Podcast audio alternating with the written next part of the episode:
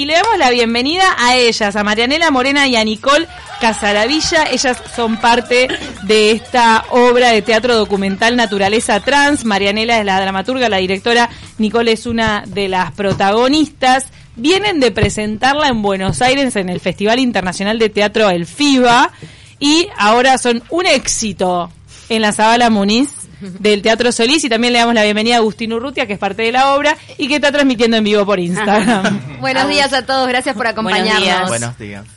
Bueno, Chiquilinas, primero, ¿cómo nació Naturaleza Trans? Bueno, eh, es un proyecto que surge en- desde Campo Abierto, que está liderado por Tamara Cubas. Es un es una instalación que es un lugar que consiste de instalación doméstica, espacio para ensayar, que está a 10 kilómetros de la ciudad de Rivera.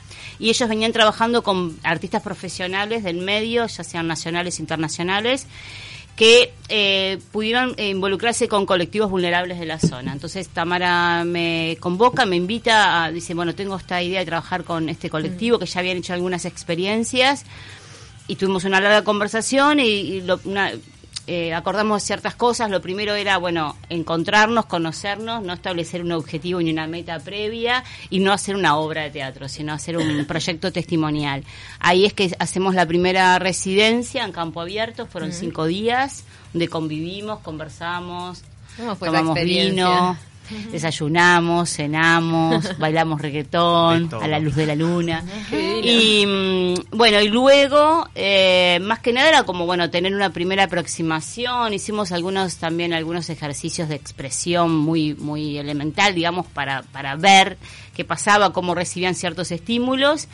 Luego eh, postulamos a un fondo, a los fondos concursables, ganamos y ya teníamos, bueno, cierta base económica, cierta, porque tampoco cubre todo, para desarrollar un proceso de investigación. Ahí es que hacemos una residencia de un mes, en noviembre del 18, esto fue julio del 18, ahí se involucra Agustín, y un mes conviviendo en el medio del campo, sin ningún tipo otro, nada De de, distracción, nada de, de, de nada. Éramos nosotras ahí. En el medio del campo Rivera. nosotros, En Sí. medio del campo, sí. Y ahí empezamos a, bueno, a trabajar también, eh, donde empieza a cruzarse y a, y a permearse, digamos, lo cotidiano con lo artístico, entonces no había una diferencia entre los encuentros de las comidas, o sea, las conversaciones, lo que termina el trabajo no había, empieza todo a, a generarse una, una misma realidad, un mismo lenguaje, también en convivencia con esa naturaleza, con los animales que estaban en la zona, y empieza a aparecer también una, unos testimonios muy,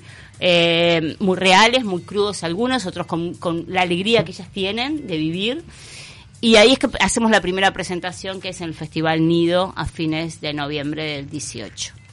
¿te acordás cuándo fue que empezaste a bajar todo lo que estabas viviendo a, a, a papel o a una idea concreta de, de espectáculo? Y eso la, la cabeza funciona en paralelo siempre, o sea, en la medida que empiezan, eh, esto que decía recién, como no había ningún objetivo, ninguna una meta que hay que convertir en un espectáculo, no tenés la presión ni la ansiedad de que no tenemos tiempo. Entonces, eh, pasaron creo que 10 o 15 días donde no, no sucedía nada, no había, no es que no sucediera nada, no aparecía algo que decía, bueno, esto es algo, acá hay una punta. Eh, entonces íbamos probando siempre diferentes cosas. O la, entrada hacia lo artístico o hacia generar un material dramático y escénico era a través de diferentes premisas, estímulos, ejercicios, hasta que empieza a aparecer algo interesante. Y después todo se diluye. De pronto aparece una conversación en el cuarto, en el dormitorio o comiendo y, y ahí ese relato me parece que, que es interesante y se empieza a, empieza a incluirse siempre también en esta mixtura de, de, la, de, una, de una parte física también, jugando, expresándose, improvisando, haciendo coreografías. Y O sea también que siempre... esta obra es súper orgánica, ¿no? En- Sí, desde- total. desde el vamos. Total, esa es, la, esa es la palabra. Ya que mencionaste la música, vamos a pedir un tema especial que es Chinga. ¿Cómo es que se llama? Ni- Shinga. Ah, Nicole es, es, la prota- es una de las protagonistas, son tres, en Naturaleza Trans, y bailan un montón y cantan unas canciones. Eh, ¿qué, qué historia tiene Shinga? Eh, Shinga, eh, la cantora, buenos días. Eh, Shinga es una cantora brasileña que es de Isa, es una mujer afro. Y también eh, hace como un poco eh, el activismo de la población afro en Brasil con sus músicas. Eh, rituales, eh, la religión, varias, varias cosas ella trabaja. O sea que le- un poco la, la, la cultura de frontera Sí. en, en esta experiencia que tuvieron en Total, Rivera muy cerca y determinante. permeó la, la obra, ¿no? Determinante. O sea, el- ahí apareció una eso fue otra cosa que, que no dije, pero cuando aparece este proyecto que me dice, bueno, frontera, ribera, chicas trans, dije, está, el concepto frontera está servido, o sea, porque Ahí va. trabajamos la frontera de representación y la frontera territorial, legal, jurídica, la frontera biológica, la frontera ética, la de la ficción, la realidad, la de los prejuicios, o sea, que estaba, ti- tiñó todo el trabajo. Nicole, ¿cómo es ser trans en Rivera? ¿Te parece que tiene mucha diferencia con ser trans en el resto del país? Eh, un poco. Por ser- ya por ser del interior es como olvidadas. Eh, como todo país, creo que el interior es como un poco olvidado, entonces eh, es un poco distinto a acá a la capital. Allá dice, eh, como es frontera, cruzas la calle, estás en otro país. Eh, nosotros tenemos mucha influencia de, de, de, de Brasil. Eh, también la frontera, cómo no, nos influye en nuestras identidades trans, ya sea en la política, en la religión. Eh, también eh, es, es un departamento muy conservador. Eh, el trabajo, el estudio es difícil para nosotras. Siempre están poniendo barreras y barreras y barreras. Pero mostramos la visibilidad, la- nue- nuestras problemáticas que vivimos eh, allá y, y ta, para que vean que existimos, que tenemos también eh, varios problemas allá. A veces, a veces el, concursar en un fondo es difícil porque a veces está todo destinado como siempre a la parte capital. Entonces, para nosotras esta naturaleza, eh, este proyecto Naturaleza Trans es muy importante porque visibiliza el interior y visibiliza a, a, la, a la población minoría que, es- que estamos allá. ¿Y qué es lo que a priori les interesaba que se viera, que se viera reflejado en la obra de, de- de las identidades de ustedes? ¿Qué era lo que querían transmitir? La verdad que a- al comienzo nosotros teníamos una imagen que cada una iba a ser un personaje, Juanita, María y Jacinta, y, y que íbamos a estudiar un texto, pero cuando después a, a pasar eh, las residencias con los ejercicios de Marianela y de Agustín, y empezamos a darnos cuenta que las protagonistas somos nosotras. Entonces el pasar nue- nuestras vivencias, nuestros sentimientos, lo que nosotros queremos, lo... Eh, los objetivos para nosotros es muy importante y sí visibilizar nuestras problemáticas allá. Eh, para mí es, el de- es desnudarse frente a otra persona y contar lo que a mí me pasa eh, ya es un, un, un gran logro para que mal o bien surja una empatía de la otra persona. Porque a, a veces no, no me ha pasado que hay personas que preguntan, ¿y ustedes pasan eso? ¿Ustedes no pueden estudiar? ¿Ustedes pueden-?" Digo, no, no podemos, señora. ¿Y mira, Entonces- se enteran con la obra? ¿Mm? Se- esa gente se entera de eso con la obra de Sí, teatro. hace, hace dos días salimos de, de- del Solís y fuimos a la casa de un amigo y justo pasa una señora y me dice, yo las conozco, yo las vi en la tele. Y empezó a hablar, dice, porque yo tengo una nieta que es lesbiana, eh, sé cuando eh, eh, escu- eh, cuando escucho lo, lo cuando ustedes hablaron en, en tele y sé, sé lo que es eso porque mi nieta pas- mi nieta pasó lo mismo como también pasó un, un final de, de una función eh, acá que tuvo un, un señor y me dijo yo soy gay y, y ya tengo más edad que ustedes, pero sé lo que ustedes están hablando, dice, porque el miedo, eh, el miedo al rechazo, eh, el prejuicio, el estigma, es algo que nosotros cargamos. Entonces, eh, es algo que eh, dice, ustedes están dando voz a muchas personas que con miedo, o ya sea por un trabajo, no, no voy a decir que soy gay porque voy a perder el trabajo. Claro. Eh, entonces, eh, es algo bueno, eh, eh, eso que, la, que las personas están hablando.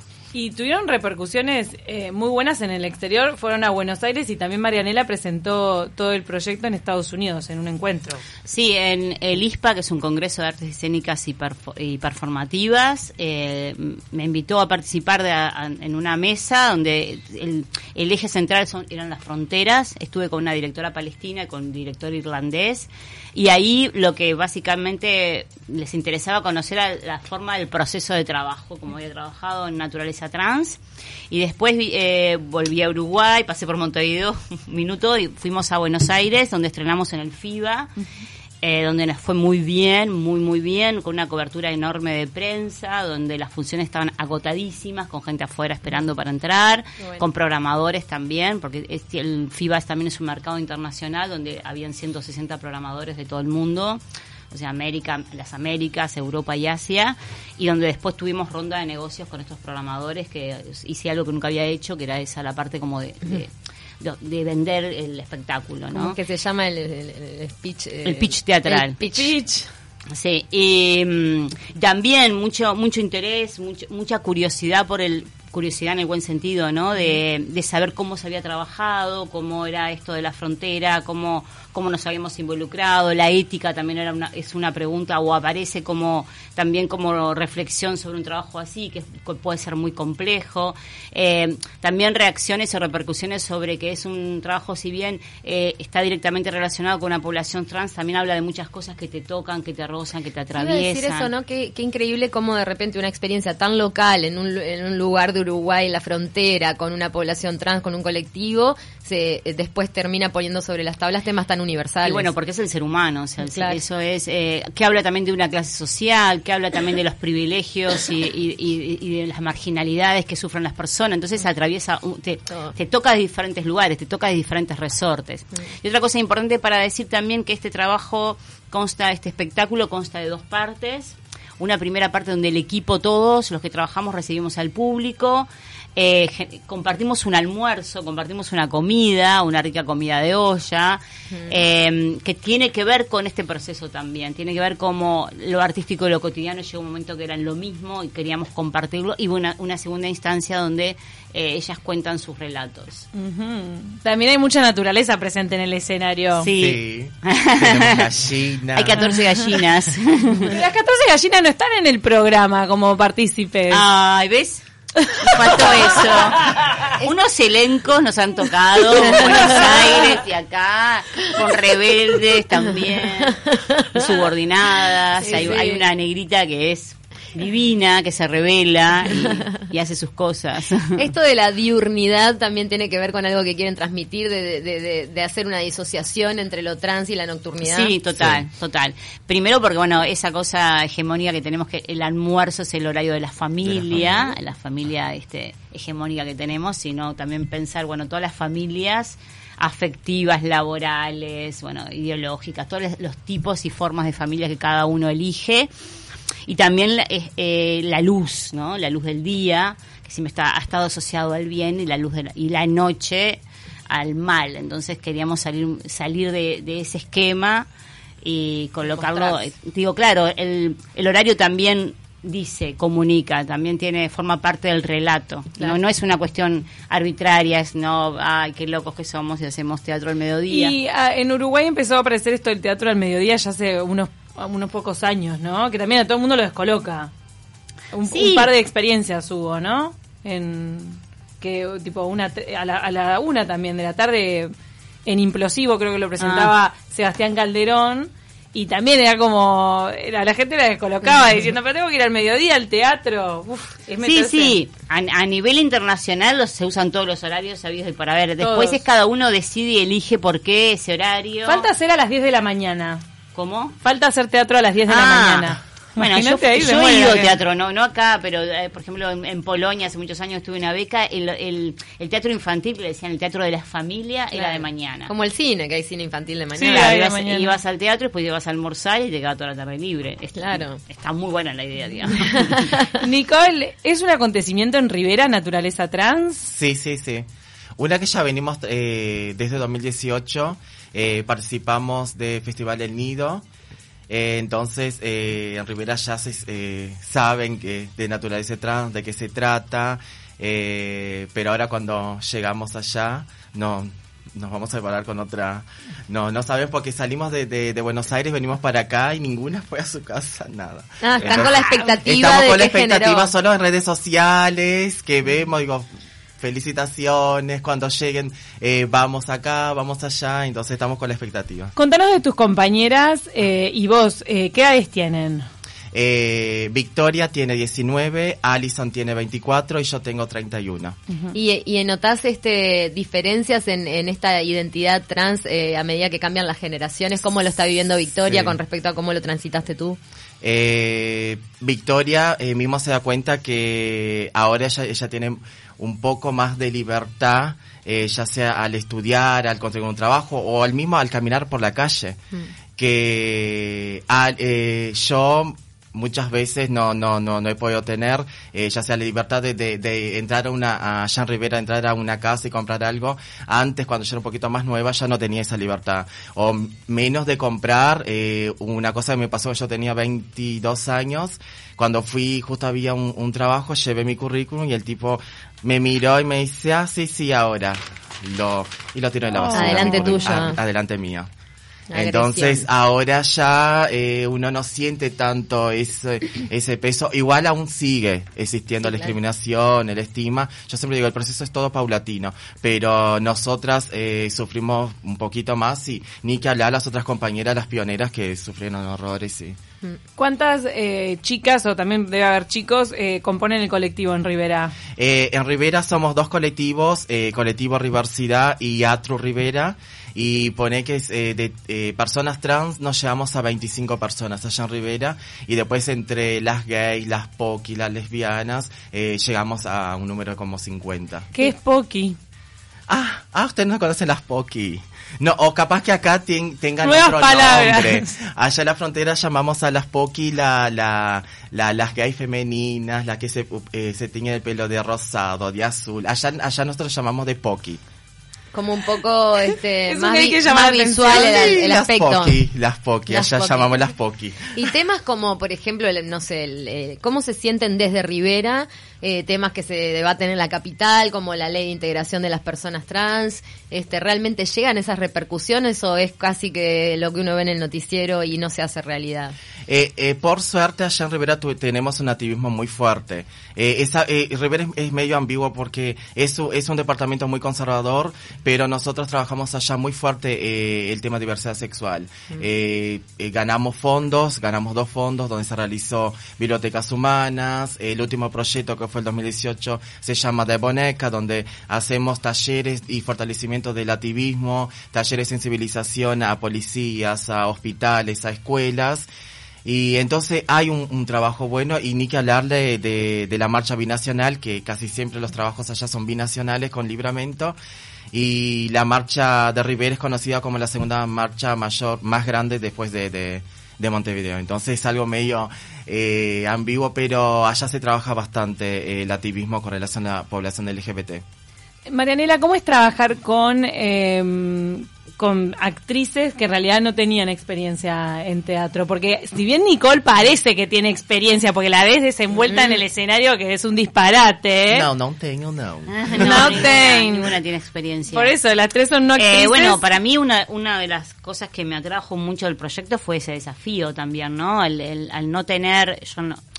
Eh, hay- es- es como- estoy de acuerdo con esa contradicción, es eh, no tienen formación, pero yo no, bajé la exigencia. A mí me obligó, digamos, a, a reformular el trabajo distinto, a, a tener siempre un equilibrio entre, como un tiro de afloje, ¿no? Entre lo que ellas me daban y yo lo que quería y cómo, hacia dónde podíamos llegar. Pero mm, eso, eso también tuvo mucha importancia a la convivencia. Si yo hubiera, hubiera sido imposible para mí, inviable, hacerlo en periodo de ensayo. Eh, a porque- tal hora nos juntamos. Sí, sí, porque ahí sí necesitas como la disciplina profesional, necesitas Claro. como eso, como bueno, yo me despojo, yo tengo una herramienta, yo tengo una técnica, la pongo a disposición, ta, ta, tenés, estás entrenado para, para dar o para producir o para generar en determinado marco de tiempo, eso es un profesional. Cuando no tenés esa herramienta técnica, bueno, eh, es- tenés que pensar y tenés que buscar de forma constante cuáles son los resortes o los estímulos o los ejercicios para que ellas puedan generar y empezar a, a sentirse cómodas, a, a organizar ese relato, a trabajar la sensibilidad, son muchas cosas a la vez, ¿no? Para que afloren, además me imagino las vivencias más profundas, los miedos, todo eso Sí, bueno. requiere tiempo y no sé. mucho tiempo. No mucho- es ese clic que tiene Sí, mucha confianza, ¿no? claro. O sea, el tiempo genera confianza, la, la confianza genera entrega, la entrega genera libertad, bueno, ahí empezamos a andar, ¿no? Eh, Y, y individualmente te pasó de, de, de salir de este proceso con, con otro concepto, con otra visión de lo que de lo que es integrar un, un, un colectivo minoritario que ha sido discriminado históricamente o ya tenías eh, bastante idea de, de cómo eran esas No, yo no, yo no lo pongo así en ese lugar. Para mí cada experiencia, a, a mí me interesan mucho las experiencias que, me- que, que son desafíos para mí, que yo no las sé hacer a priori, que me van a significar un límite, cruzar, avanzar, crecer. Eh, para mí es una experiencia más de crecimiento, no lo pongo como en ese lugar, ay, Claro. estoy trabajando, porque suena como un poco a, como a circo, como a experimento, ¿no? No, no desde ahí, sino desde, desde el haber atravesado una convivencia que no todo el mundo Desde tiene ese la punto de vista, sí. Desde ese lugar, sí. La, eh, me, me cambió mucho el punto de vista de eh, esto de que decía recién, ¿no? De cómo gene- eh, el la relación con el tiempo. Claro. Me cambió a mí, la, lo hablábamos con Agustín, que estaba ahí filmando. Lo hablábamos con Agustín, me cambió la relación con el tiempo, me cambió la relación con el espacio. En un momento yo empecé a mirar la naturaleza y empecé a decir, las, las personas consumimos naturaleza. Vamos al mar para decir que el mar nos dé paz Y nos hace bien. para que los pájaros vengan. a- Entonces hay un vínculo sí. que también que es totalmente utilitario. Entonces te, eh, me cambió y, y, y además te cambia la, la dimensión del tiempo porque en realidad fueron dos meses. Dos meses no es nada para generar un proceso de este tipo, un proyecto de este tipo. Pero como es un mes que vos estás totalmente dedicado y abocado a eso y tenés un nivel de concentración, es, cambia radicalmente todo lo que es el Es concepto de- del, del tiempo, ¿no? Destacar que ya lo mencionaron, pero lo de Nido, este, este espacio que generó Tamara Cubas en Rivera, es un descubrimiento, es revolucionario y que qué bueno que existe. Ya había venido un espectáculo de danza que tenía cosas callejeras eh, de Rivera con unos jóvenes que eran Ah, impresionantes. Sí, es verdad. Yo caí de rebote a esa obra de danza contemporánea, caí de rebote y digo, por favor, ¿de dónde salieron? ¿De dónde vienen? Sí. De Rivera. Mm. De Rivera venimos, somos de este espacio nido, cuestión, ahí empecé a conocer y dije, Tamara, por Dios, te pasaste, te pasaste, Tamara Sí, sí, Cuba. el, el proyecto de Tamara es increíble. Es único en el Uruguay, además. Le mandamos un saludo a Manu Reguá que vio la obra, nos está mirando en el vivo de Instagram y dice, maravillosa obra, te reís, te emocionás, un cachetazo y un cuestionamiento necesario. Ay, hay unos gestos, no. Eh, me, me hace unos gestos este Elizabeth y hay un misterio por resolver. Que es cómo se escribe Shinga, porque nos vamos a ir con ese tema. Eh. Y entonces Bruno está haciendo malabares buscando en YouTube eh, Shinga Es o X. Gi- Jinga. Jinga. Es peor que Cisco, el de Peñarol, ¿viste? Ahí va. Es Jinga. G-I-N-G-A. Jinga. Isa. Se llama Isa la cantante. Ahí está, Brunito como pulpo. ¿Qué quiere decir, dijimos? ¿Qué quiere decir la palabra esa? Jinga es como una expresión de vamos, vamos a bailar, vamos a liberarnos. Entran a Rota y Jinga. Ay, me muero. ¡Wow! ¿Qué, qué poder que tiene esa canción. Qué lindo que hayan estado aquí. Muchísimas gracias No, por gracias visitarnos eh, de nuevo. La verdad que en un proceso creativo que, que, que es interesante por lo menos saber de qué se trata y que, y que dio lugar a esta obra. ¿Qué, Eh, qué tiene que hacer la gente para ver Naturaleza Trans? Saca sus entradas por Ticantelo en la boletería del Teatro Solís. Que es, eh, ¿qué días? Viernes, los siguientes viernes, sábados y domi- sábado y domingo a las 13.30 es la función, dura una hora 15, una hora 20. Van a comer, o sea que vayan sin almorzar.